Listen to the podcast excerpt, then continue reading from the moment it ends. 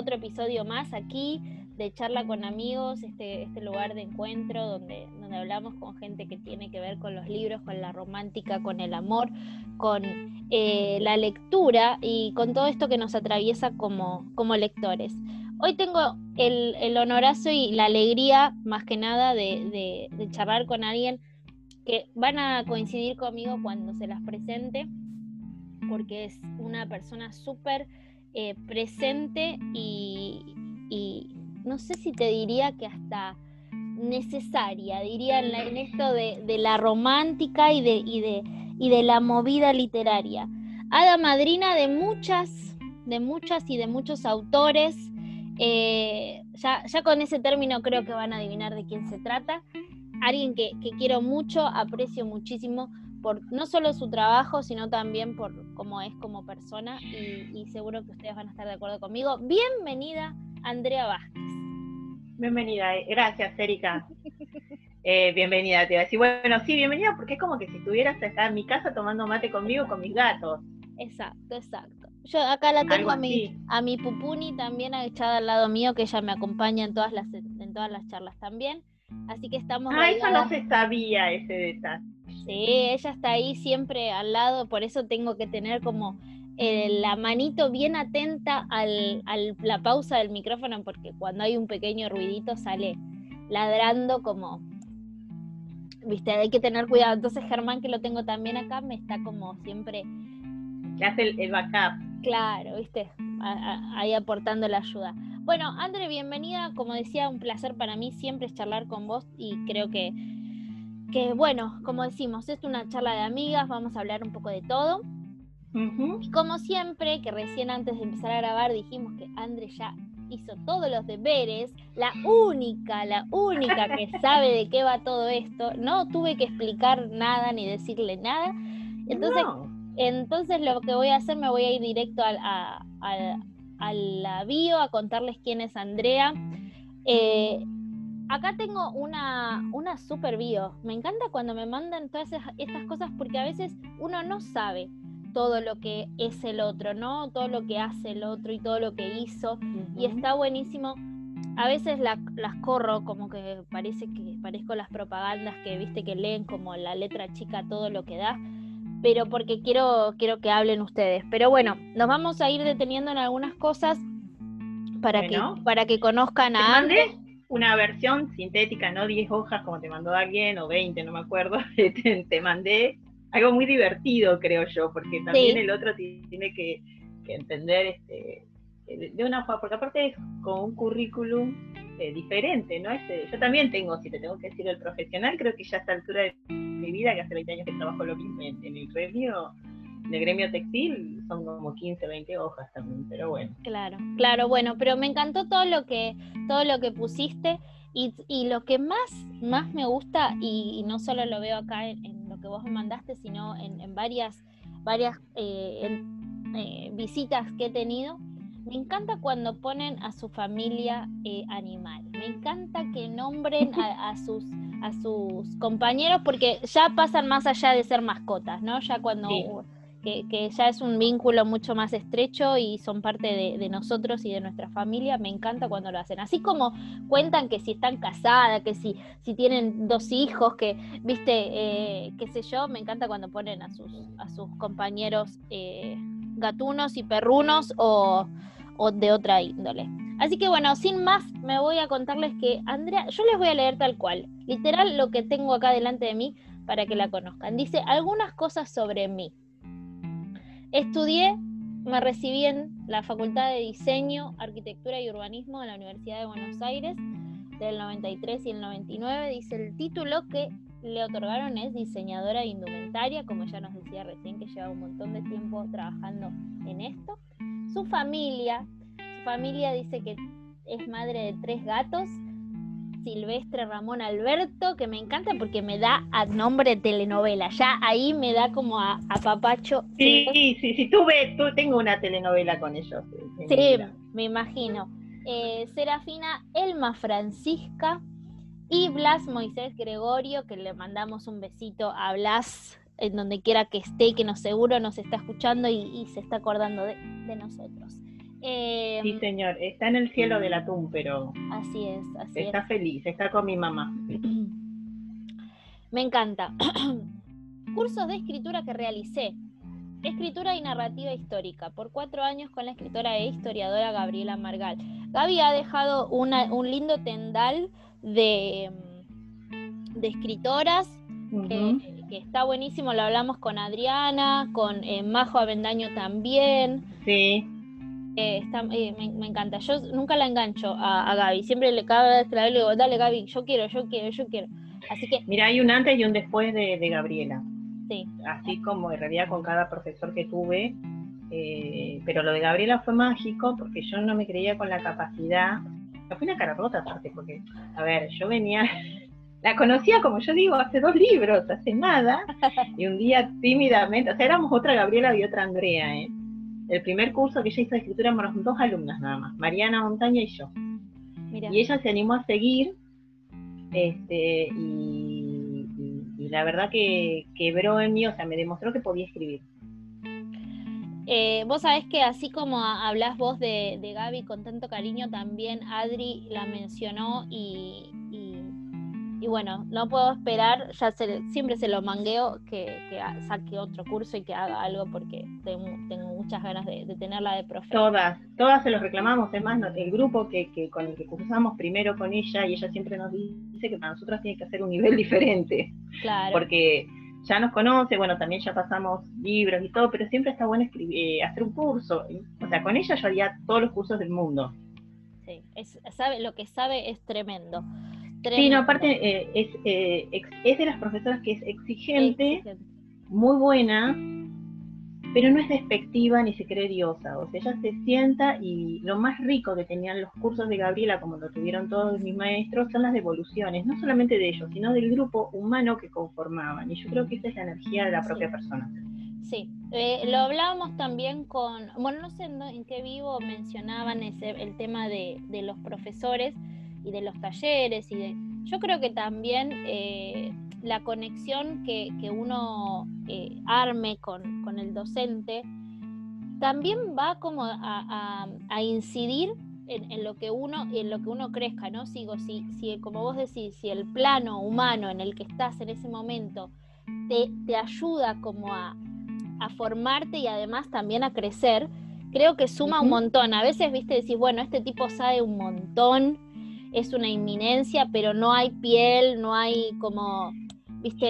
Yo lo, vi, a mí me pasó con un par de amigas, yo no cursé, pero había una, escritora con la que yo quería cursar, qué sé yo. Mi amiga le, porque a veces ahí depende de qué maestro, tenés que llamar por teléfono y bueno, explicarle que viste el curso, qué sé yo. Y hay una que le dijo que no porque era como que mi amiga era nadie y ella estaba acostumbrada a tener alumnos de renombre. Ah, bueno. Hay de todo. Exacto, hay de todo. Y yo, es la primera vez, fue una vez algo que, o sea, ni la conozco, pero a mí me dolió mucho, me había quedado destrozada. Después tomó otros cursos con mi tarjeta y vio que, no era, el mundo no empezaba ni terminaba en, esa persona, ¿no? Sí. Pero fue una cosa que dijimos, era la, porque veníamos de docentes muy capos, o sea, de. Y, bueno, qué sé yo, de todo. Hay de todo. Y me parece que eh, esto que, les pasa, que, te escucho a vos mencionar de Gaby, a Adri también, eh, me, parece fundamental. Creo que la, energía que comparte docente y alumno es la clave también para, para sacar lo mejor de, eso, ¿no? de ese intercambio. Em, Después, acá tenemos que también escritura, escritura creativa con la guionista y escritora Lorena, y decime vos el apellido para no... Vigiliano. Gracias. Muy es la socia, para los que por ahí no la conocen, en realidad ella, ella es la socia, este, de, fue la socia muchos años de, ¿cómo se llama? De Mauricio, eh, no, de Leo Batik, del escritor y de que ilustrador, qué sé yo, de libros infantiles. Ella fue, fue, la, fue la socia de él muchos años, yo la conocí, ellos sabía que ellos, hacían unos talleres de escritura, y yo que venía de Gaby y de, ver una manera de escritura, qué sé yo, me hizo bien ella porque fue este, en una docente, ella tiene la, el impulso del guion, el de la cámara, entonces me dio a la escritura otro dinamismo, algo más fluido, logró. por eso también está bueno hacer, eh, ¿cómo se llama esto? Eh, distintas cosas y distintas gente, no sé cómo decirlo. Sí, sí, sí, porque cada uno aporta de distintos lados. Está, está, eso es verdad, eso es cierto. Em, sigo por acá que dice mm, escritura teatral. Bueno, ahí mm, cambiamos también un poco el, tema, pues si estamos hablando de narrativa, después guionista y escritora, que estás diciendo eh, que, te dio otro enfoque, ahora escritura teatral, teatral con el director. Cartoon, muy bien. Escritura con el director, productor y escritor Luciano Olivera. Y después tenemos acá las experiencias en redes que acá, acá es donde te conocemos todos, Andrea. Acá es como, como viste, eh, el, patio en el que jugamos la mayoría, que es obviamente las redes sociales. Yo te conocí a través del pantano de Fiona. Acá la tenemos a Andrea como autora de, este blog, eh, de este espacio donde, donde recomienda lecturas, donde hace eh, reportes de eventos literarios, entrevistas. Y acá nos dice, y exploro los lazos que las letras forjan. Me encanta. El blog se creó, eh, perdón, digo, mi blog congregó por tres años en un evento de fin de año a los lectores, editores, autores de diferentes géneros. La buscan ahí como el pantano de Fiona y acá dice, nos agrega que el pantano tiene como esta, esta particularidad tan linda que dice, mi gato silvestre Ramón Alberto es un personaje con fuerza propia usado por diferentes autoras como personajes en sagas e historias. Es mi socio en entrevistas, porque muchas veces es Silvestre el que entrevista, no es Andrea, ojo al piojo. Em, a mascota. ahora vamos a volver. muy bien, muy bien, dale, dale, vamos a, a ver en qué andas.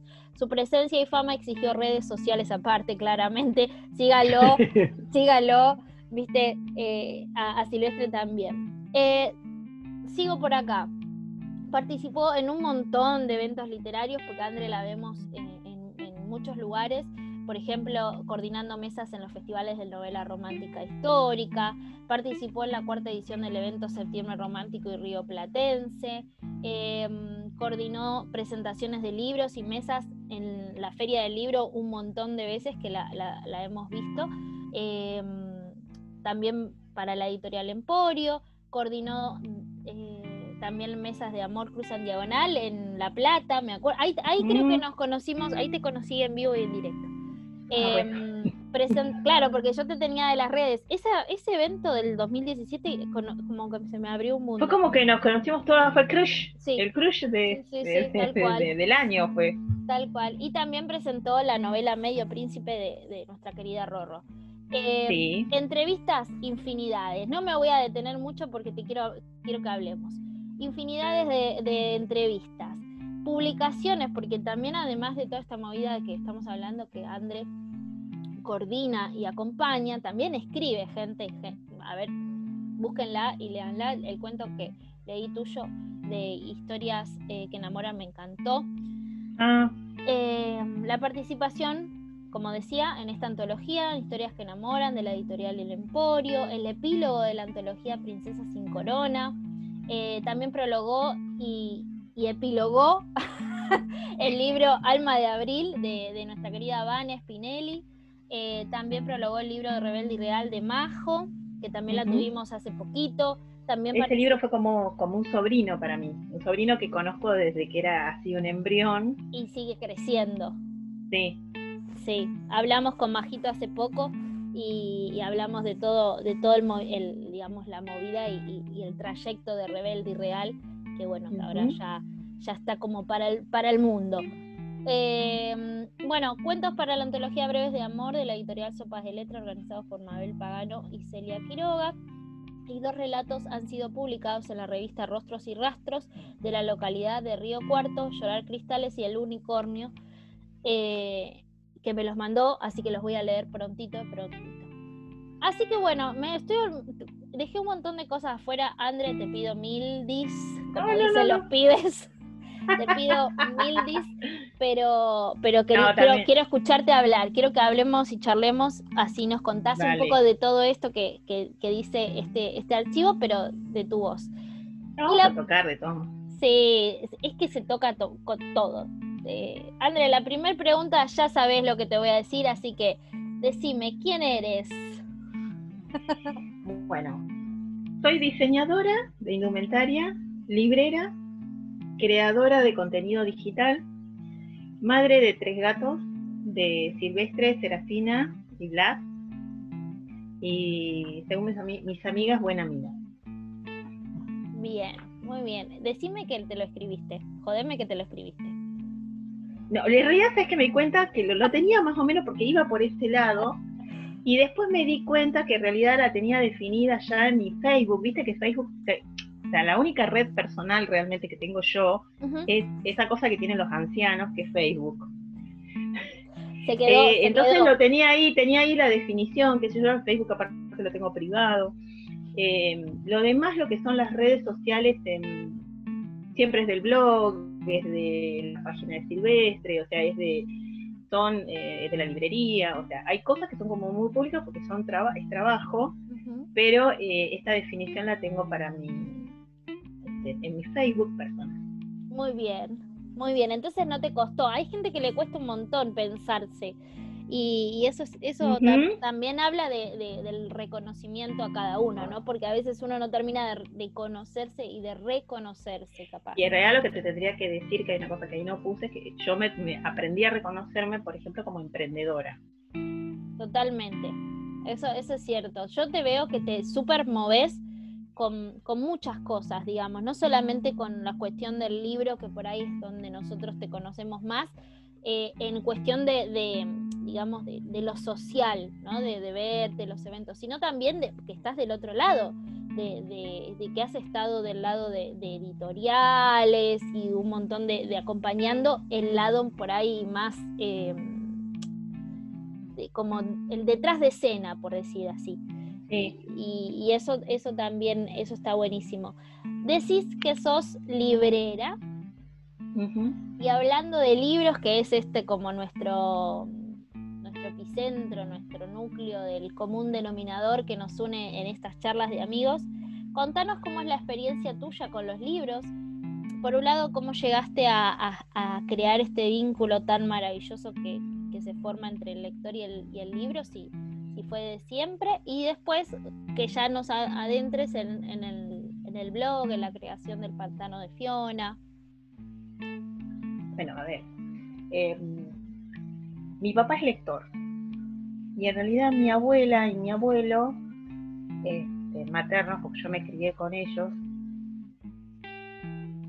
eh, prometíme no hacer llorar, así que bueno, si estoy medio emocionada me, me vas a tener que disculpar. No, no, me estás haciendo acordar de algo, algo re lindo, pero... Nos encanta em, emocionarnos, así que dale. Eh, bueno, eh, mi abuela y mi abuelo fueron personas que, digamos, tuvieron como limitada su educación, si bien se esforzaron. Eh, y entonces mi abuela y mi abuelo siempre, mis dos, mis, mis cuatro abuelos paternos, porque debo reconocer que se hicieron los cuatro, les inculcaron a sus hijos el tema de la educación, de superarse, de llegar hasta la universidad, donde ellos pudieran. Y una de las cosas que hizo mi abuela fue, tenía una hermosa bicicleta, que sale, una bicicleta no digo, una biblioteca que la, la heredé yo, está en Salta, bueno, yo soy de Salta, eso no, me acuerdo si lo había puesto en la bio, este, soy una, soy salteña, este, amo Buenos Aires porque es mi lugar en el mundo, y mm, en esa biblioteca estaban los libros que yo siempre, yo los veía y quería saber de qué se trataban.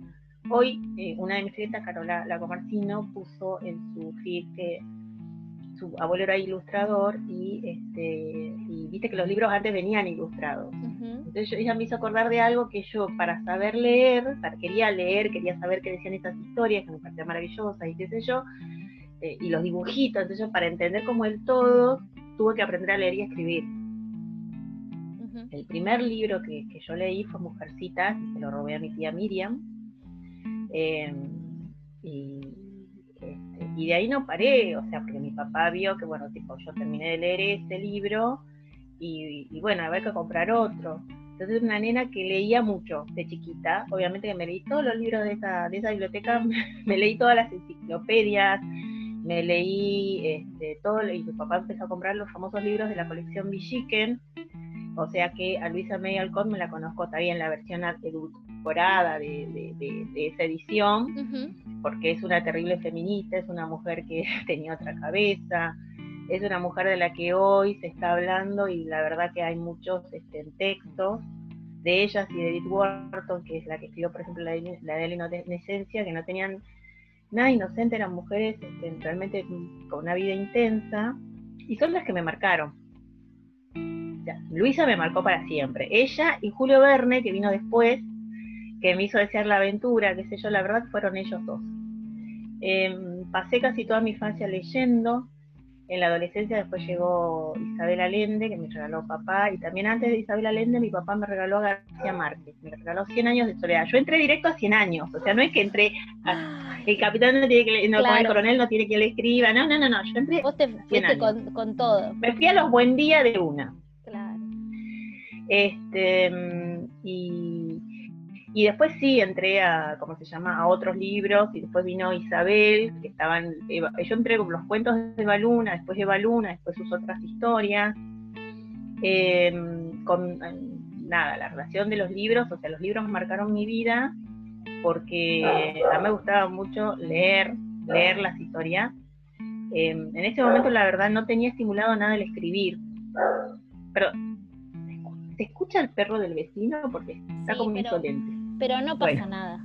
Bueno. Esto es entre casa, así que la gente sabe, no te preocupes. Bueno, ese es el, mi, perrito el vecino que tiene una historia como si después se las cuento.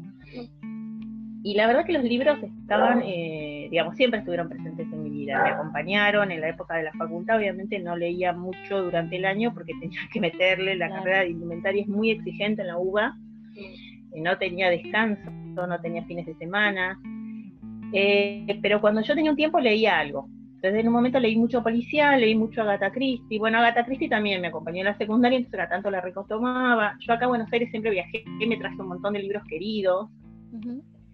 Em, después, no sé, digamos, en ese momento, o sea, si vos me de la universidad, si vos me decías que la vida iba a seguir como siguió, yo no lo creía. Era, era verdad. Eh, lo que pasa es que bueno, que también los libros nos hacen, nos despiertan la imaginación, nos hacen viajar hacia lugares donde no conocemos. Sí. ¿Sí? Este, y me pasó de, que, claro, yo quedé saturada en la universidad porque la verdad terminás. Claro. No, lela, pero bueno, ahí porque más o menos, viste, yo tuve. Es, brava la uva y, este, y yo tuve mucha exigencia, qué sé yo, y entonces tipo cuando terminé quise volver a leer, pero no, olvídate, no te quería ver. Pasé por autores re lindos en cuanto a historia del arte y un montón de otras cosas de una nerd, una ñoña como yo que me encanta, pero dije, quiero leer otra cosa. Y mi hermana en ese momento, había, ellas compraban de lo que era el viejo círculo de lectores, habían empezado a comprar una autora que estaba como naciendo, que se hablaba, que era J.K. Rowling. Yo tenía los tres primeros libros de Harry Potter, o los dos primeros. Y yo me acuerdo que había terminado antes, me quedaban unos días antes para volver a Salta y dije, préstame uno, a ver qué onda. es Flayada, por ejemplo. Ese fue un libro, a mí Harry me marcó, porque yo volví a sentir con Harry el enamoramiento que tuve con Mujercita, en cuanto a la lectura. Em, yo digo que a los lectores no hay que juzgarlos, qué es lo que te gusta. Eh, porque yo de por Harry entré, volví a leer otras cosas, me volví a interesar en otros autores, volví a leer clásicos, volví a leer cuentos de algún autor argentino clásico. O sea, eh, está buenísimo que un libro dispare lo que va a venir, porque el camino del libro es hermoso y es incierto, porque vos no sabés los vínculos que podés generar.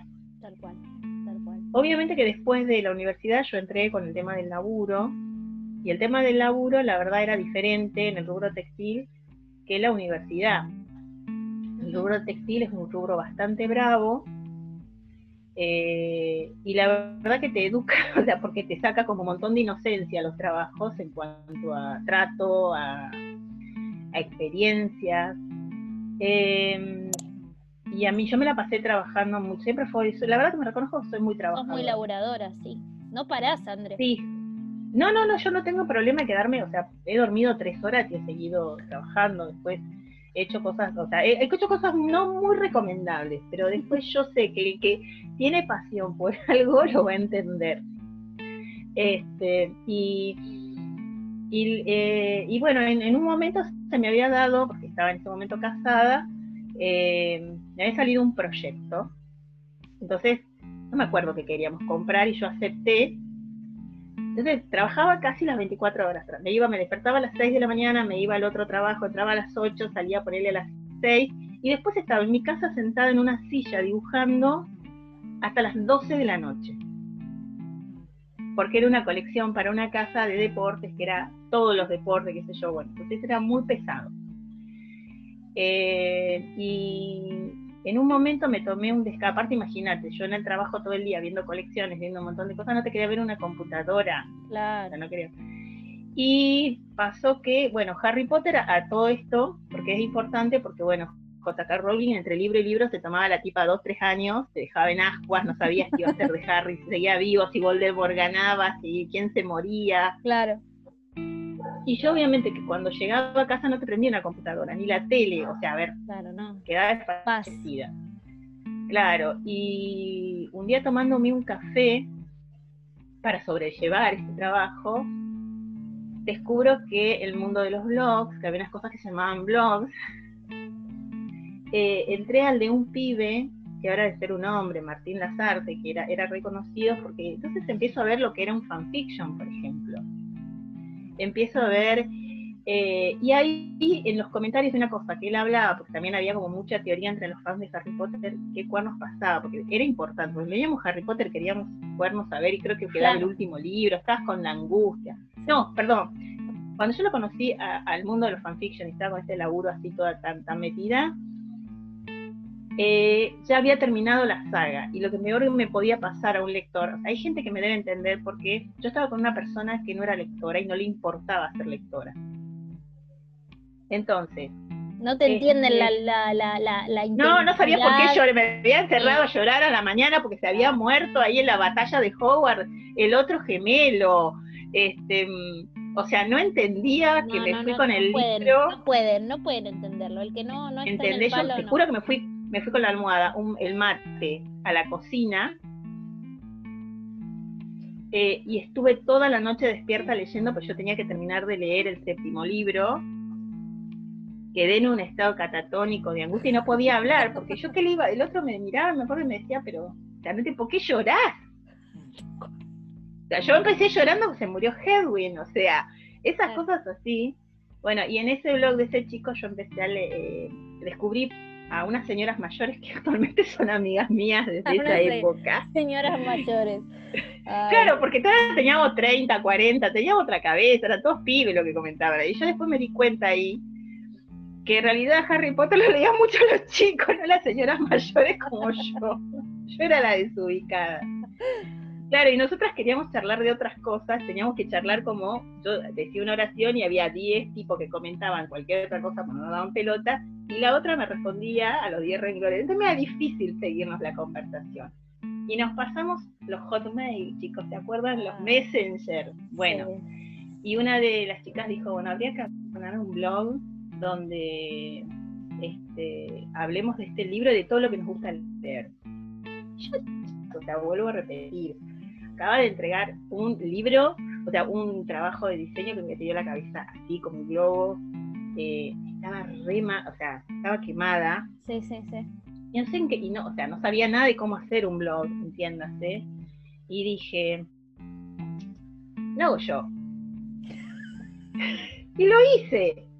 Me levanté un domingo a las 10 de la mañana eh, me puse a ver cómo cuernos era, pero a ver, a lo bestia, porque no es que se me iluminó de ir a hacer un, ver un tutorial que debía ver ya en YouTube, pero viste, no, yo soy no, Pedro piedra. Está bien. Sí, entonces bueno, lo sacamos y en realidad, bueno, después que como, como el blog era mío, porque después cada una tuvo su blog, lo lindo de esa época, blogger, los que tienen, yo tengo 45, cumplí ayer, o sea que la, la, y hoy es 9 de septiembre, o sea que agenda el 8.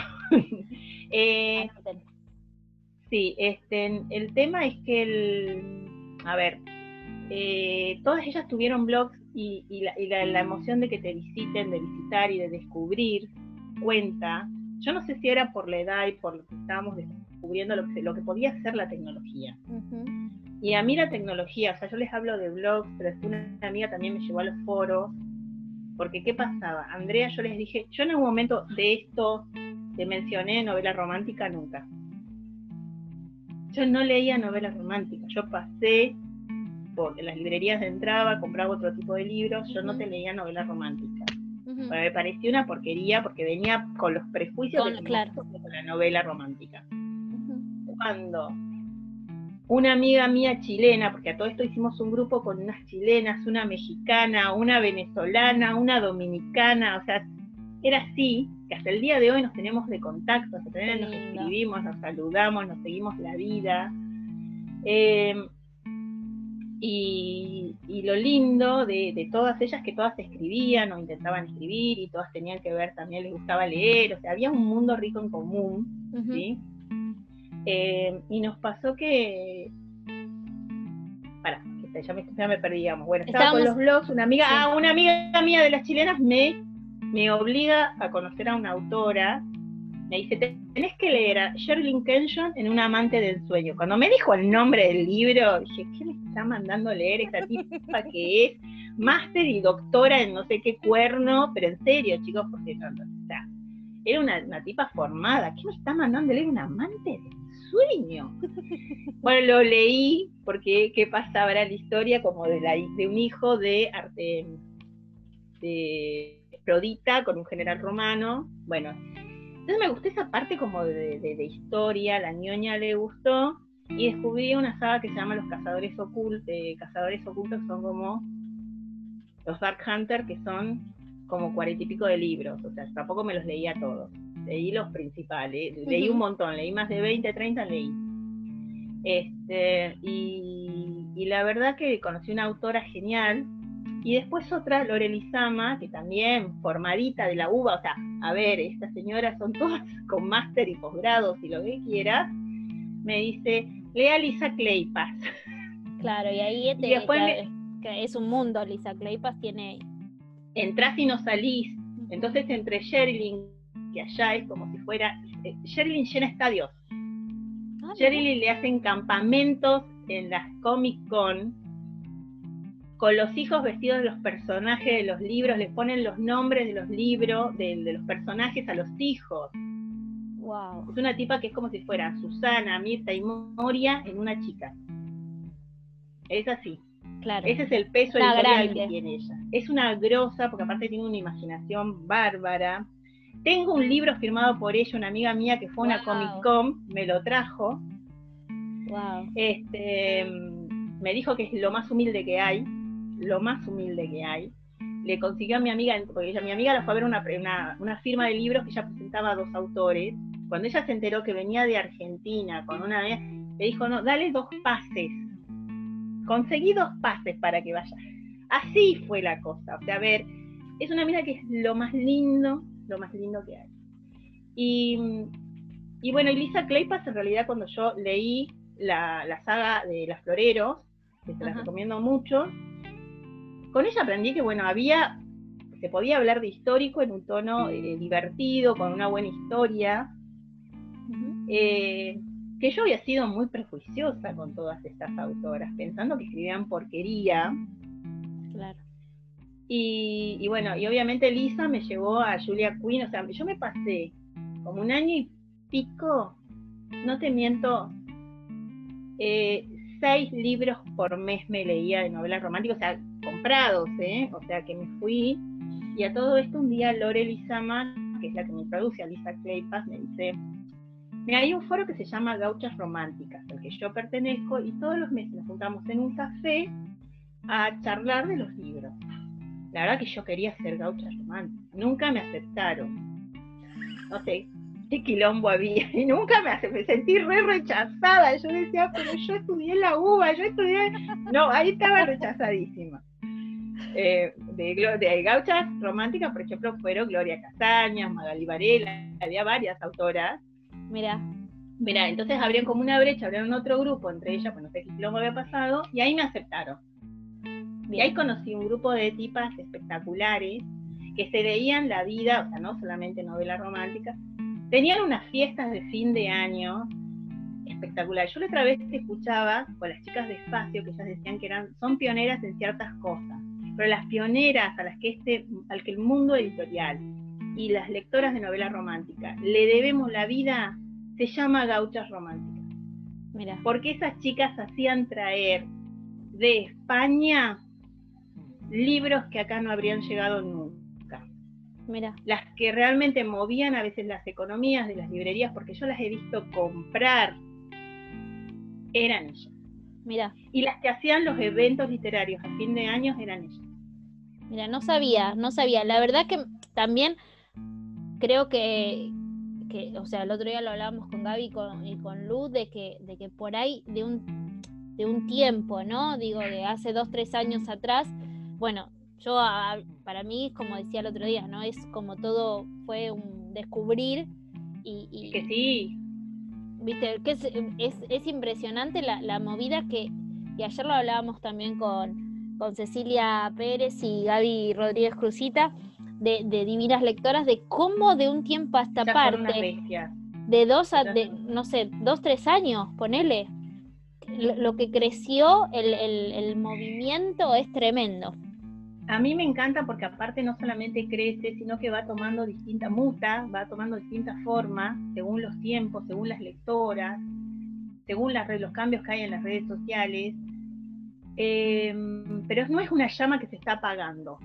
es algo que va cambiando, porque a mí me pasó que como lectora de las primeras escritoras, yo te leí un montón, Joe Beverly, Julia Quinn, eh, ahora, vos tenés que hablar un día con estas chicas de, las escauchas románticas.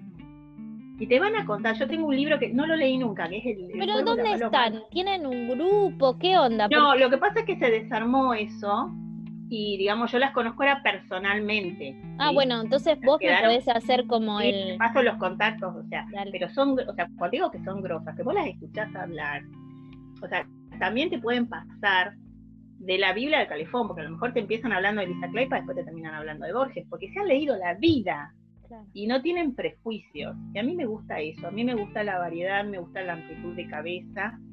Yo lo que me di cuenta con la lectura romántica que yo me había perdido un montón de historias re buenas por prejuicios. Mm. Entonces yo después de eso decidí no ser más prejuiciosa. Si hay algo que no me gusta en género, lo que sea, bueno, hay un género u otro que me puede costar. Pero trato de, y es más, Después, bueno, llegaron las autopublicadas, hubo, por eso te digo que lo, bueno de la, también de la tecnología y de las redes sociales y de los nuevos cambios tecnológicos que fueron llegando a nuestra vida, es que nos permitieron más avances, distintas cosas. Si no, no tendríamos autopublicadas ponerle en Amazon y que hay historias buenísimas. Yo hay cosas en Amazon que no soy tan lectora, soy, porque tampoco no me da la vida. No, no, no, no nos alcanza, no nos alcanza para leer todo lo que hay. No. Este, y bueno, en algún momento de todo esto, como les dije, empecé leyendo esto. Y entonces eh, fue la primera vez con Lisa Clayper, con Shirley Intention, que yo decidí reseñar libros de ellas en el blog. Y al poco tiempo una amiga mía, Marisa, que siempre me dice que le va a decir a Flor Bonelli y a Gloria Casañas que yo le engañaba con Lisa y con, con las otras, porque le, me dice, ah, no, porque yo le me dice, mira, hay unas argentinas que están escribiendo histórico en el mismo tono que las norteamericanas. Y ahí entré con Flor, con lo que dicen tus ojos, caí como chorlito, porque de ahí fue un viaje, Flores, un viaje de ida, y a la vez que leí ella, el mismo fin de semana me conseguí dos libros de Gabriela Margal, los, Si encuentro tu nombre en el fuego y el otro, y me encantó. O sea, y de ahí no paré y no les di, la verdad, perdón, señoras norteamericanas, no les di mucha más pelota. No, no, tal cual, tal cual. Es verdad, como que uno se mete en este, a bucear en este mundo y, no parás. Porque una te lleva a la otra y a la otra y a la otra. Y además de que las que te gustan siguen sacando, que genial.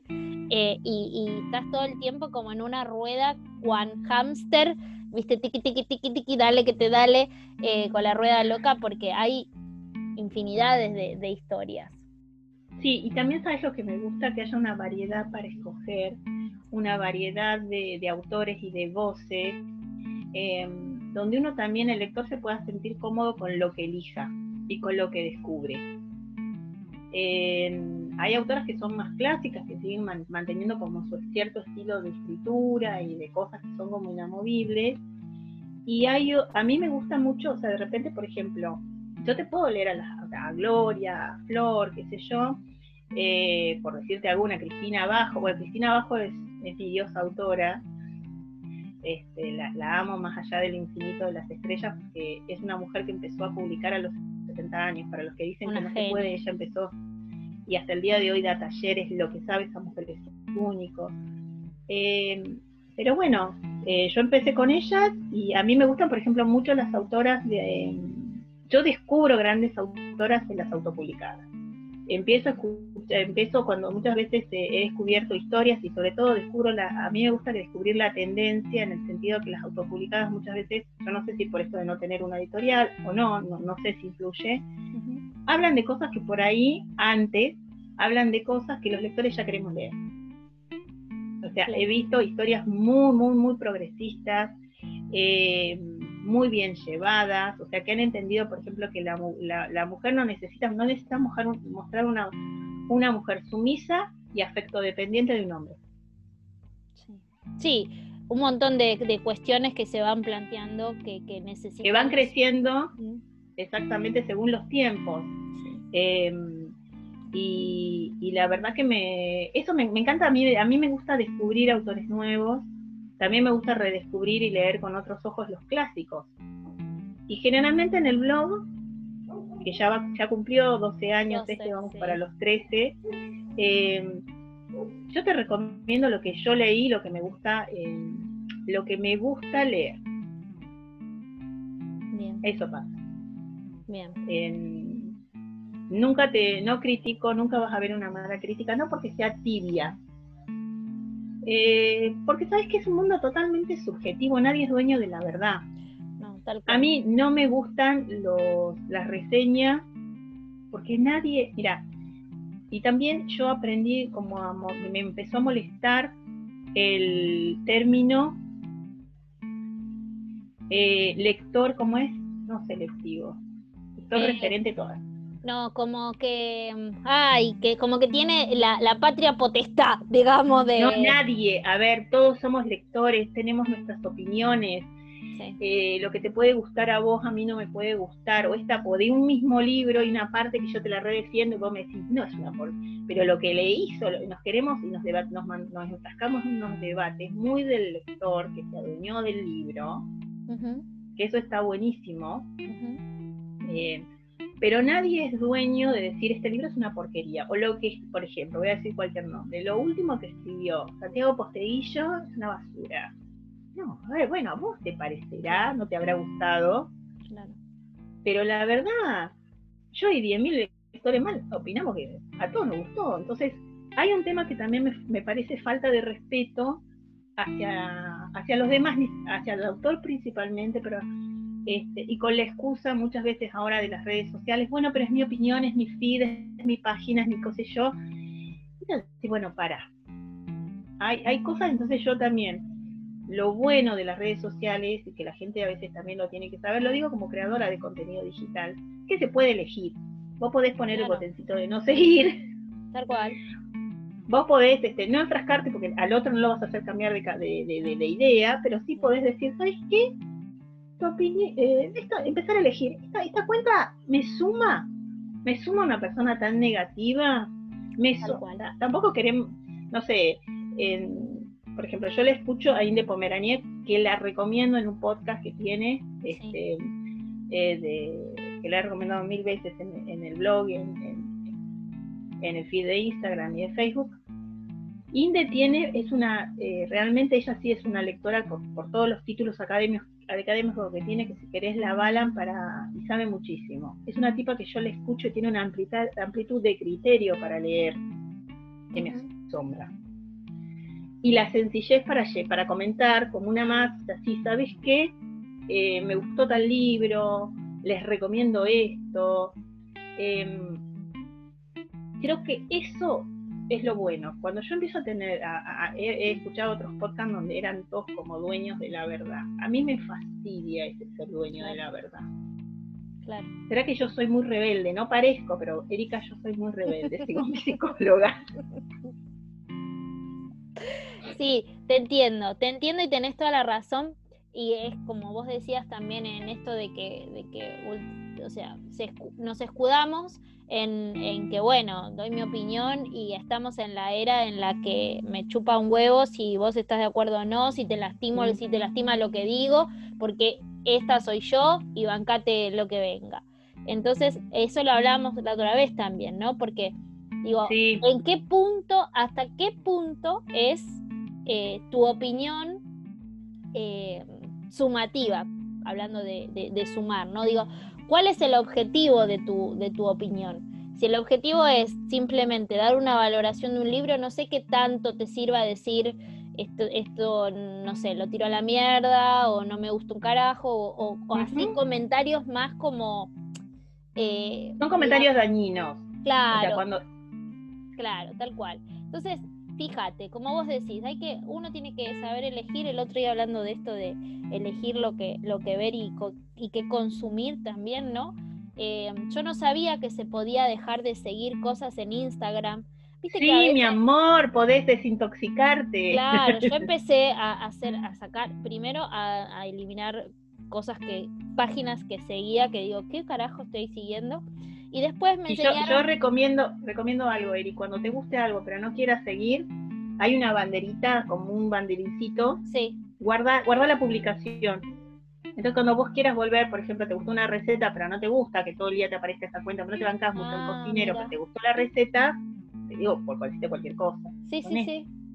Bien. Y el otro día lo escuché en un podcast hablando de esto y digo, wow, porque uno, vos abrís y a veces estás hueveando, dando vuelta y te llenas de porquería y de, y de bronca y de... Sí, no, y te enganchás a veces, a mí me ha pasado porque yo así, o sea, yo tengo un tema, a mí me duele mucho la injusticia. Entonces, al ser amiga de muchas amigas que son escritoras, que yo puedo entender que no te... Es más, también yo tengo amigas escritoras que a veces no me han gustado todos sus libros, o hay libros que me han gustado más ah, o menos. Eh, pero de repente he visto que va con saña, va con mugre. Y a mí eso sí me hierve la sangre. Y aprendí a callarme, a seguir de largo. Mm, aprendí a no seguir a todo el mundo. Eso se aprende. Nosotros tenemos la posibilidad en las redes sociales de armar el vecindario que vos quieras. Que vos abras tu celular y que en tu Facebook, en tu Instagram, en Twitter, en la red que estés, la gente que te acompaña sea copada. Tal cual. Porque a lo mejor en la vida real te tenés que bancar compañeros de laburo insoportables, que no Tal cual.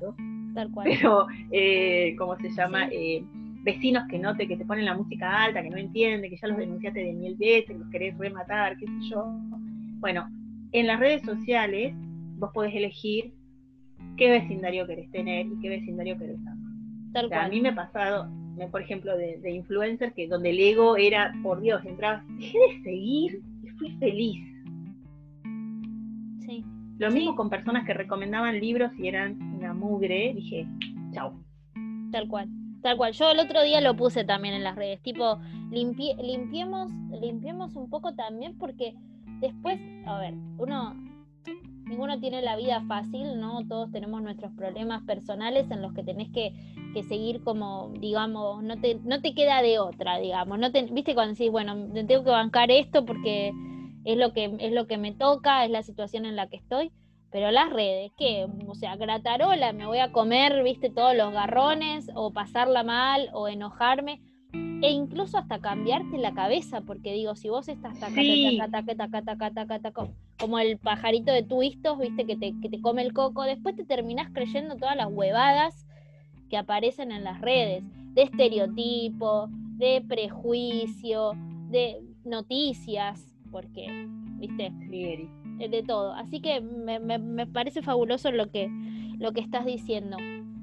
André, yo dije al principio que, vos eh, sos eh, para, para, muchas eh, como la helada madrina de, muchas escritoras y recién mencionaste también, digamos, tu, lo, que disfrutás leyendo autopublicadas y, y, contanos un poco cómo, cómo es esa relación tuya con y con vos y las autoras que, que, te acompañan en Objetos para Atesorar y todos estos vínculos que fuiste formando con, con nosotras. Ay, es medio difícil porque necesitamos tres programas juntos, pero eh, pues son muchas. A ver, eh, yo siempre, o sea, mis primeras amigas, así como de autoras realmente, eh, porque bueno, no había tanto, no había tanto grupo, qué sé yo, yo siempre digo con Gloria, Gabriela, Gabriela Margal, Gabriela Margal es como mi, mi, hermana con rubitos de la matanza, ¿sí? este, pues estamos también tenemos un grupo de amigas, hermanas ahí. Este, entonces, este, yo tengo ella, Gloria, eh, Cristina Bajo, a la, con la que nos adoramos. Y, a la vez ellas me fueron, por ejemplo, Gloria era amiga de Laura Miranda y de Gabriela Exilar, y yo las conozco, a Gabriela Exilar la conozco, ella publicaba en una editorial digital. Mira como yo no sabía comprar, porque bueno, todas fuimos unos quesos, no quería poner la tarjeta de crédito, bueno, una historia así, no me acuerdo cómo era, pero de ahí. Entonces cuando, y fue la primera autora en mandarme, Gabriela Exilar, el, el primer libro que sacó con Random, eh, me lo mandó a mí, me mandó, viste, yo no sabía de ejemplares de prensa, que había una sección que se llamaba prensa y que te mandaban ejemplares. Claro. Em, Gaby, Gaby es un eh, sol. Eh, no, es lo más, aparte, realmente, a ver, yo las conozco, o yo conozco, por ejemplo, a Anabela Franco. Con Anabela, yo la conozco desde que ella escribía en su blog. Escribía unas historias, yo no me perdía los capítulos que ella subía. Claro. Eh, una historia, digamos. Claro, eh, y entonces yo las conozco, digamos, no desde que estaban en las editoriales, ver el camino que hicieron. Laura, por ejemplo, era talento puro. Yo la veo brillar hoy en Vera y digo, wow, lo que hiciste vos o sea, porque está bien ella con, su talento, con lo que está, fue abriéndose el camino, fue haciendo ella y las otras chicas. Gabriela lo mismo, estaba en Vestales y pasó después a, una, editorial grande y, la verdad que la, con la historia de la princesa de las Pampas la pegó. Eh, aparte se hizo un, cambio grande en su escritura. Eh, y es un, no sé, eh, Gloria, lo, bueno, Gloria a mí cada vez me sorprende más con sus historias. Cristina lo mismo, terminó una saga que, creo que va a quedar para la historia de la literatura argentina por los siglos de los siglos también. Eh, y esas mujeres siempre me... Cristina es una gran presentadora también de, escritores, ella me lo presentó a Luis Carranza Torres, que soy amigota, que me mandó su libro. A mucha también habló de ella y de su vínculo con, digamos, su solidaridad y su generosidad. Es genial, es una tipa que es amorosa. Eh, después, o sea, y bueno, y el tema es que a veces con esto pasa de una, te llama a otra, te llama a otra. Yo no sé en qué momento me terminé como haciendo amiga de muchas, de muchas, que la verdad, cuando digo que no, o sea, de Viviana, Viviana me la, yo la conocí en la casa de Cristina Bajo a Viviana Riviero. Yo una vez fui a Córdoba, yo iba, yo quería ir a tomar un mate con Cristina nada más. y ella te arma unas recepciones divina, estaba Susana Bisset, estaba Cristina, eh, Cristina, bueno, obviamente. Vino Vivi Rivero con sanguchitos, ella llevó los sanguchitos, cada una llevaba algo. Y, este, ella tenía recién su primer libro, eh, Secreto bien guardado. Este, y así, ¿viste? Entonces todo fue como un todo, te presentamos a todos. Eh, y bueno, y después yo fui descubriendo que más allá de eso, bueno, a ver, no sé cómo conocí un día a María Borde, creo que estaba, estábamos en un grupo, en el grupo que tiene Inés Maidana, y María me regaló un libro para sortear en la primera fiesta que yo hacía en el blog. Y resultó que las dos conocíamos a Claudia Cardoso, que era una escritora peruana, amiga mía, que hoy publica por Vestales, pero en un montón de editoriales internacionales. Claudia Cardoso es la Jane Austen de Perú, lo digo, lo afirmo acá. Perú tiene una joya con ella. Se viene, se viene eh, pronto, Claudita. ah, no, Claudia es lo más. Entonces, em, y Claudia, ¿cómo se llama? Ah, bueno, y con María nos descubrimos ahí, y yo por María empiezo a descubrir Mundo Amazon, Mundo Autopublicada. Claro, y ahí es otro, otro, otro. Ahí fue un boom porque bueno, hay universo paralelo. en el otro ya te venía una con otra con otra, ahí fue como 10.000. Y bueno, también lo bueno fue que en algún momento las editoriales o sea, Ediciones B, por ejemplo, que estaba en ese momento, eh, la editora era Silvia Iskin en la parte editorial y eso. Silvia tiene mucho olfato para escritores, para proyectos. Y, Silvia eh, lleva Sangre Nueva en ese momento lo que era Ediciones B, que no estaba, estaba a Penguin. Eh, empieza con Gabriela, veo con Susana Oro, con un grupo, con Anabela Franco, con, o sea, con un grupo de chicas que yo las venía como viendo de, otras editoriales pequeñas o lo que eh, y la verdad que todo fue sumando. Bueno, María fue para mí este, empezar a leerla, también fue conocerla a María Laura Gambero, a Marta Dargüello.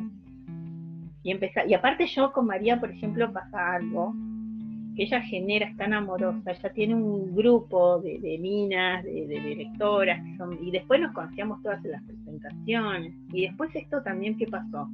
un festival, esto empezó a sonar tanto, esta, esta, movida de la, de la, literatura romántica, que generó un festival acá en Buenos Aires, que fue organizado por Vero Brollo y Rita Ana Zanola y el marido de, Ana, de Rita Ana, que como siempre me el nombre. Este, y, y la verdad que ellas generaron un evento donde estaban, cuando pocas veces se vio acá en el país. Claro y también que llevó a muchas autoras que no tenían, porque lo más difícil para un autor es tener un espacio donde poder hablar de tu obra. Tal cual. Y también donde su obra se venda, vamos a decir así, tener libro, tenés que venderlo. Tal cual. a mí lo que me dio, digamos así, este conocer autores y conocer, y también, por ejemplo, yo reconozco que Mercedes Pérez y los chicos de Vestales, que fueron eh, nos conocíamos de comprarle libros y yo, por ejemplo, un día Mercedes me dijo, mi mamá lee tu blog. Casi me, me muero. Después leí y entendí que había mucha gente que leía el blog. No se refleja tanto en la cantidad de te siguen 10 millones, no, por ahí creo que marca casi 400 y algo. Pero lo leía mucha gente al blog. Entonces, eh, y un día Silvia me dijo, no sabes la cantidad de editoras así de, que, te, que te siguen, que te conocen por el blog. Mira. De los libros que yo recomendaba. Que yo a veces veo las primeras reseñas dije, ah, por favor, gracias a Dios que hice curso de escritura porque era una porquería. Tendele fuego. Bueno, pero eh, eh, también qué pasaba, el lector que quería, yo me, me di cuenta, que el lector que quería saber, che, ¿qué tal está este libro? Yo por ahí buscaba algo y terminaba cayendo en mi blog. Eh, y el tema, bueno, nada, no sé cómo André, André vos te quería preguntar, ¿vos sentís, te, sentís y te haces cargo de que sos como, en algunos casos, un pilar, digamos, si no fundamental o fundacional en la carrera de, de muchas autoras? No, no me hago cargo, no, no lo siento así. Generalmente después por ahí me, siento incómoda con eso. Porque, pero a ver, es verdad, como yo les decía, este mundo de te conocía una, otra, que, después me llamaba, una vez me pasó con Viviana Rivero que iba caminando y no sé quién, me dice, me saluda una chica y yo soy re mal, a veces me acuerdo de la cara pero no me acuerdo del nombre, o me, me acuerdo de, ¿vos sabés quién es? No, bueno, era una editora mega capa en Planeta, me dice, ella te reconoce a vos. Me quería matar. Sé yo, así. Este, pero, ¿qué pasó? Por ejemplo, no todas, pero Silvia Itkin, por ejemplo, eh, es una persona que escucha mucho. Entonces, cuando. Aparte, yo creo que de cara rota, porque esto no se hace con las editoras, son muy especiales, no puede llegar así nomás. un día, no, me acuerdo a quién, le, recomendé a varias, o me lo preguntó, y yo le dije, sí, mira, yo leí esto, un manuscrito de Pirula, ¿eh? tan divino. Me gustó tal historia, yo con una inocencia, qué sé yo. Y bueno, así llegaron algunas. Algunas ella me pidió los manuscritos para tenerlos, para leerlos. Em, y también, miren, yo creo que el tema de los libros a mí me dio un salvavidas en algún momento cuando el trabajo oficial de toda mi vida ya no estaba. Y no estuvo por un tiempo, por casi dos años y me tuve que rearmar y reorganizar y reinventar. Eh, y también el empujón para seguir me lo dio la gente de los libros, porque me lo dio una autora histórica como es Mabel Pagano, que es una señora grande, y Cristina Bajo, que la vuelvo a rescatar, cuando me dijeron, hacete cargo de lo que tenés y de lo que sabes hacer, entonces lo que tenés que hacer es empezar a mover el tema de todas las redes sociales, todo lo que yo me había hecho cursos en la universidad, que no sé dónde miércoles más, bueno. Me dijo, empezá a hacer eso para tus autores, para, para ofrecerlo a editoriales, porque siempre necesita. Y bueno, y así por dos años estuve con varios clientes que tenían que ver con el mundo editorial. Eh, y también así después nació eh, Objetos para Atesorar, que es la tienda. Y como yo ya tenía ese bagaje de muchas escritoras y de muchas, por ejemplo, editoriales que no tenían dónde vender el libro o hacerlo llegar de otra forma, eh, confiaron en mí. Yo ahí le tengo que agradecer inmensamente a Tamara Stenberg y a su marido, a Pablo, porque cuando yo les dije che, que tenían problemas con cierta distribución de ciertos libros, dije, yo te los vendo acá. Yo pensé que me iban a dar una cajita con 20 libros, mandó 11 cajas. Y así nació la tienda. Claro. Eh, yo cuando leo, o sea, hoy por, hoy por hoy puedo tener la posibilidad de cuando una, una editora que ya a esta altura me conoce, lo que sea, me llegó un manuscrito de Pirulo de tal, ¿lo conoces? ¿Qué tal escribe? Obviamente que yo le puedo decir nada, yo leí algo, me gustó, no sé, porque muchas veces lo que me mandan o puede haber leído yo no tiene nada que ver con lo que me mandaron a ella. Entonces, pero eh, lo, siempre lo digo desde, a ella siempre se los digo desde el lado de la amistad y aparte de gente muy profesional que va a poner su equipo a leer, se va a poner ella a leer, a ver si es un autor que vale, que vale la pena publicar porque también hay algo. los libros son un negocio. Yo la otra vez no me acuerdo en qué, en qué nota dije, ah, con Mariano, con Mariano y con Cristina. No teníamos que tener miedo a empezar a nombrar la plata en esto. Claro. Yo tengo una librería, yo tengo que facturar, mis autores tienen que vender, Em, la verdad que en este tiempo de crisis yo también tengo que pensar estrategias para llegar al lector que quiere comprar libros y es caro. Hoy todo nos duele más. Sí. ¿Entendés? Entonces es eso. Em, la verdad que a mí los libros me, cambiaron la vida. Las historias me cambiaron la vida. Em, me la llenaron de gente linda. ¿sí? He tenido también malas experiencias, pero también pasa como todo en la vida, Eri, que es lo que yo les decía. Hay que hacer, el, uno tiene que tener la vida, tenemos la, el poder de decidir está en nosotros. Entonces me parece que está bueno colar. Sí, tal cual. ¿Entendés? Tal cual, tal cual. Sí, e, es, cierto. Eh, esto que, decís de, los libros te cambiaron la vida y creo y rescato otra vez lo mismo que, que, te decía antes, que, que vos también, digamos, eh, empezaste a, hacer parte del cambio, como, como en este caso que estás diciendo en, muchas autoras que por ahí venían de abajo haciendo caminito de hormiga, y eso está buenísimo que esta cadena, como tipo cadena de favores, ¿no? De, bueno, yo te, yo te ayudo, yo te doy una mano, que, la realidad es que, que, pasa en este género, no tengo idea si pasará en otros, en otros ámbitos, en otros eh, espacios literarios, pero en este, en el romance, en la romántica, en, la autopublicación, y María Borda también me enseñó, me abrió los, ojos con básicamente un, cachetón de realidad. De, de Sí, María es una mujer que tiene los pies muy sobre la tierra. No, yo la verdad que la, escucho y aprendo tanto, tanto, tanto aprendo de lo que dice y cuando vino a la pluma romántica, ella me, yo, viste, mi, prejuicio, hablando de prejuicios, de esto de, bueno, eh, la división y la grieta, esta palabra que es media, está media politizada, pero esta división de, la de las autoras de editorial y las ah. autopublicadas. ¿Viste? Como. Bueno, sepan que para el lector no existe porque vas a leer una buena o una mala historia. Tal cual. Primero, para el lector no existe. Segundo, esta división de que, que por ahí uno, yo creía que tipo, bueno, no, ellas como la tienen, viste, re fácil y, y, que qué sé yo, y nosotras que nos tenemos que... No, y, y, nos rompemos todas el lomo y todas tenemos que darle, que te darle, que te darle, y que, y que por ahí las ventajas que tiene una, la editorial digamos, no se coinciden con las ventajas de la autopublicación y viceversa, y cosas que se van mezclando. Y María me lo dijo en la pluma delante de todo el mundo, me dice, no, no hay división, o sea, tipo, no, somos todas iguales. Estuve en esa. Y sí, ahí te conocí en persona. Sí. Ahí nos conocimos en persona. A ver, yo te conocía de la de presentadora, pero como yo. Sí, pero yo, yo no me olvido más que yo bajaba la escalera, pues llegaba medio tarde y vos me dijiste, ah, viniste, algo así. Sí, sí, sí. Para mí fue como. No sé, toda la gente que fue a, esos primeros encuentros fue maravilloso, pero hay gente que, como vos, André, que para nosotros son como eh, íconos de la, de la del, género y de la movida.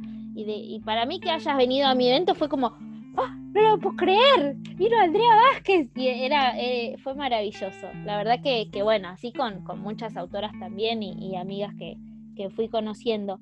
Pero... A mí me encanta que se hagan esos encuentros, que se hagan esos espacios. Por eso, o sea, a ver, lo que empezó Gauchas Románticas, lo que Gauchas dejó fue un legado del cual yo en su momento me apropié en el sentido de, mira, en la fiesta que yo armaba en el blog, que ahora no se pueden hacer porque no hay presupuesto para eso, o sea, a mis fiestas iban lectores, iba todo el mundo editorial, yo tuve ese orgullo, fueron editoras, no de una editorial, la primera fiesta yo tenía editora de Planeta, eh, de Random me había dicho que no podía, ya me lo había, me había avisado que no podía asistir. Eh, ¿Quién más vino? Eh, y después vinieron Inés Viturro, que es una amigaza que en ese momento estaba con un proyecto que era Editorial Cube, y vino Mariana Guarinoni cuando su sueño de publicar era un sueño en un cajón. Mira. Mira. Eh, y vinieron, y yo quería que sea una reunión así, por ejemplo, con un montón de lectores, y que tenga la posibilidad, así como yo en algún momento me tomé un café con Gloria y vi que lo, lo maravillosa la divina, o clases con Gaby, vi lo maravillosa y divina que eran, que lo tengan, lo compartan y que tengan en medio todos. Eh, y fue eso. Em, ¿Qué más? Eh, y me parece muy importante que, que de los lectores de los diferentes grupos, yo cuando ahora veo que los grupos hacen, por ejemplo, grupos que ni conozco, hacen Zoom con escritores, y que pueden llegar ahora también con la tecnología escritores, de tenerlo con Alejandro Paloma, a Vanessa Monfort que está en el otro lado del charco, no sé, yo por ejemplo sueño, mi sueño al universo que se lo he pedido diez mil veces hacerle una entrevista a Lisa Claypas en persona. se la quiero, la quiero hacer en persona. Pero por ejemplo, eh, pero podés, hoy podés llegar allí. Esta cercanía es, es eh, no sé, es, es maravillosa. Lo hablamos un montón de veces y nos vamos a reiterar porque somos repetidores seriales.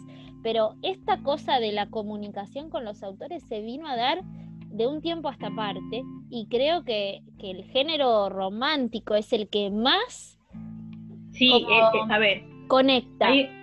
sí, a ver, la conexión que por ahí no entendían es esto y también, ojo, que está la gente de policial.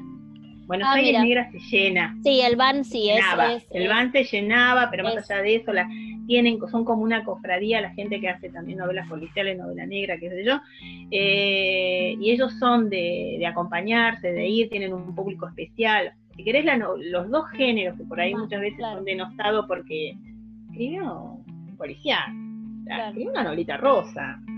Eh, esa cosa así tan despectiva, eh, bueno, son los que más acercaron y empezaron a, a ver de que tiene que haber una comunidad, o sea, porque no me digan, yo no creo que no hay autor que no quiera conocer a su lector y no quieran charlar sobre ese personaje que ella le mató en la página 20, el capítulo 12, este, y, por qué Pirula se Yo hasta el día de hoy, si la tuviese a Luisa May Alcott viva, a preguntarle, primero le pregunto por qué me separó a Joe de Lori, por qué creó esa grieta entre sus lectoras, entre otras cosas. Claro, ¿entendés? Pero bueno, a ver, eh, todos queremos a nuestros... Eh, esa comunicación con el autor es maravillosa, que hoy se pueda. Yo, eh, por ejemplo, nunca soñé con hacer un curso con Luciano Olivera, porque yo había leído Aspirinas y Caramelos, que se lo recomiendo con un rollo de papel higiénico porque el clinic no te alcanza de todo lo que lloras. Este hombre, yo se lo dije, desde que te conozco, lo único que haces es hacerme llorar, me emociona y lloro, porque sus historias son así. Este, eh, a lo cual él siempre responde que no sabe por qué. ¿Por qué cada vez que Pobre hombre, le hago una pregunta. Este, pero bueno. Sí, la, eh, la, unión que se dio con los autores y la posibilidad de tenerlos es, es maravillosa. En eventos. Sí, ahora lo, eh, yo te digo la verdad, eh, las cosas que hacen las chicas, los desayunos que hacen las chicas de espacio, las meriendas, las chicas de Mar del Plata, que, las de Córdoba. Sí. Sí, sí. Las chicas del sur. Entonces, hay como una movida de, lectura y hay una cosa también que hay que empezar a desacralizar cierta cosa de que la lectura y la escritura es para gente ser superior. Mm. Solo el...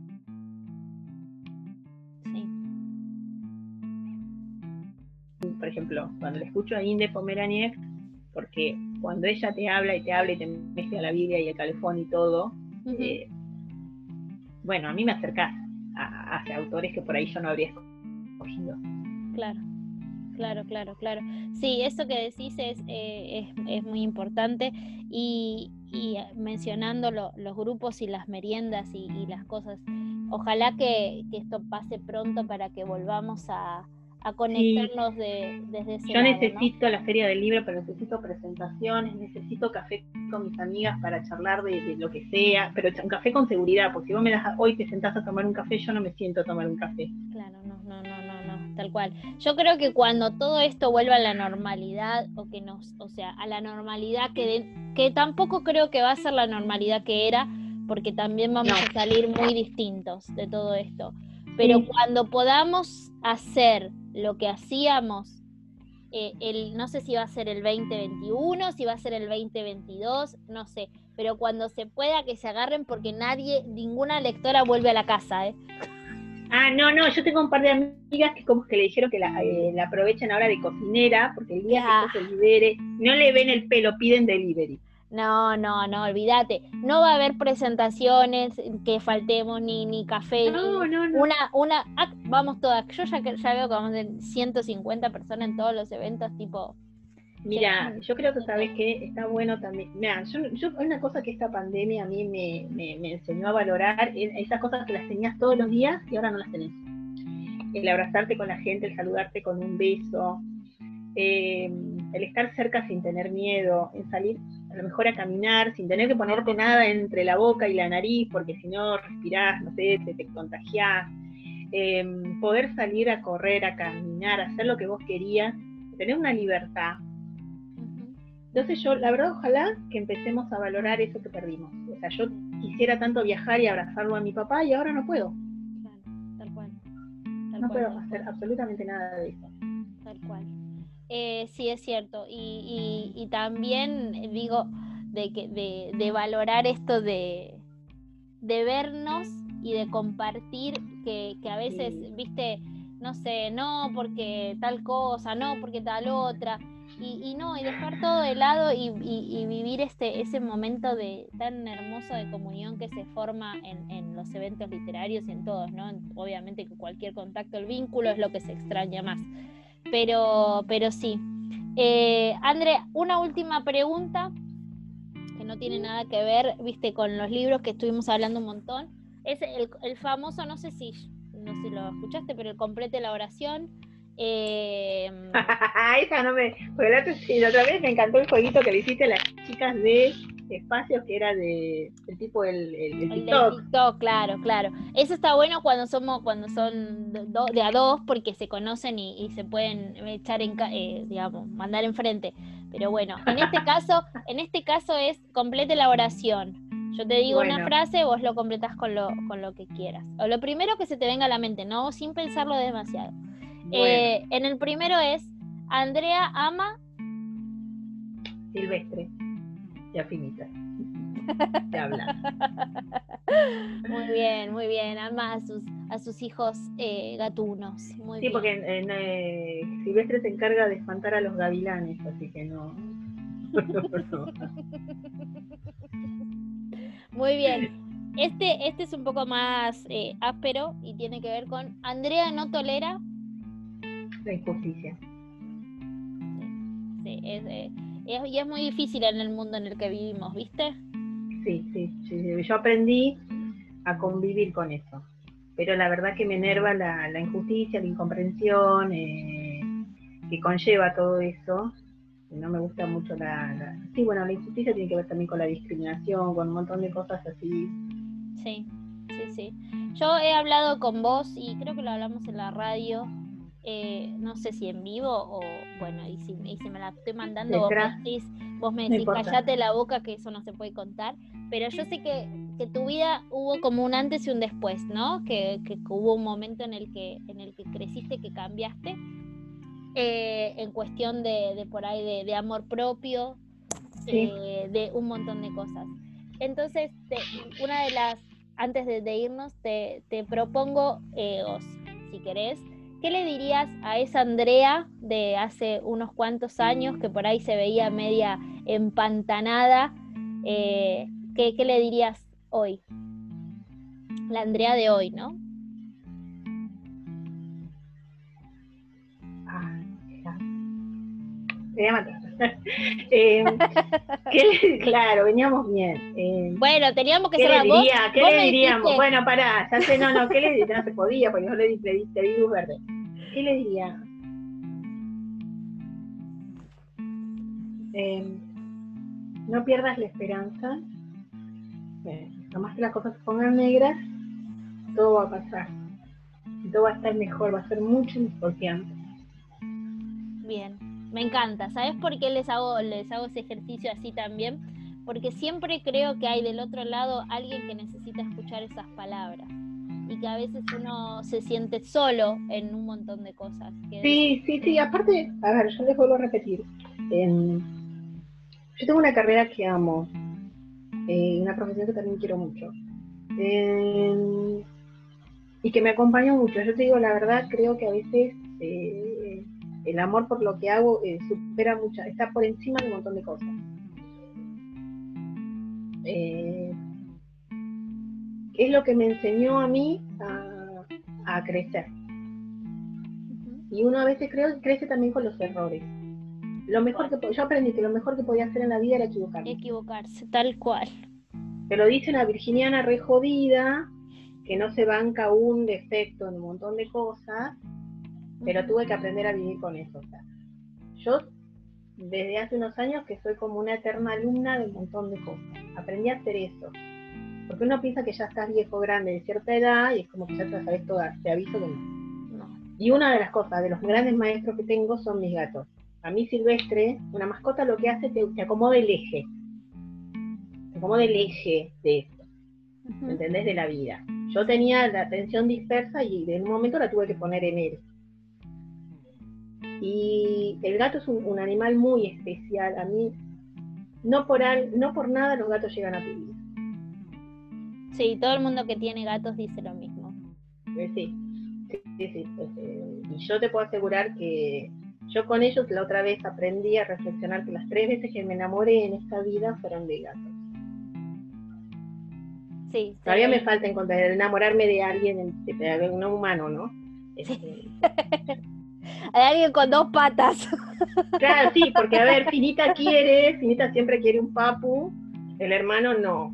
Y Blas no sabía muy bien. No, pero bueno, pero, pero bueno, es así. Yo creo que, que, es, tan lindo, tan lindo escuchar esto que te decía, ¿no? De, que a veces, eh, no sé, uno nunca sabe a quién llegan los mensajes.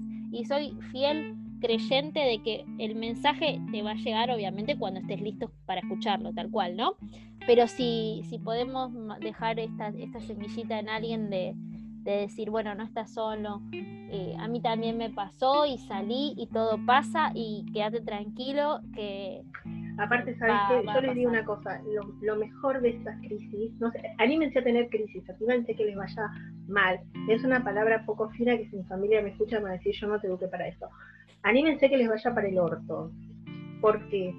Porque yéndole gráficamente así tan mal, o sea, uno llega a un fondo que lo único que te queda después es subir.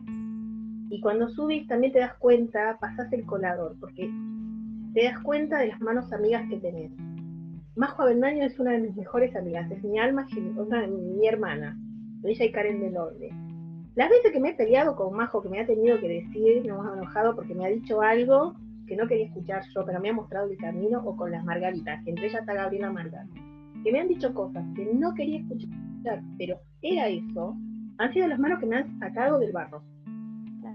Entonces, anímense, anímense a que les vaya mal, pero mal, muy mal. De todo se sale, de todo se vuelve, se vuelve más fuerte. ¿Sí? Anímate a cambiar. Y sabes qué, yo, sobre todo con lo que me pasó hace, hace una semana, casi una semana se me murió Blas, fue un gato que yo recogí de la calle, porque aposté mucho, le, di una vida maravillosa al mes y medio que tuvo conmigo. A mí Blas me enseñó este, a amar, que la, me recordó la capacidad que tengo para amar. Entonces creo que hay que, me enseñó a vivir el momento. Lo disfruté a ese gato como si yo hubiera vivido 10 años a su lado. Este, y, eso es lo que uno tiene que tener, no perder nunca. Viví el momento, equivocarte, que te vaya mal.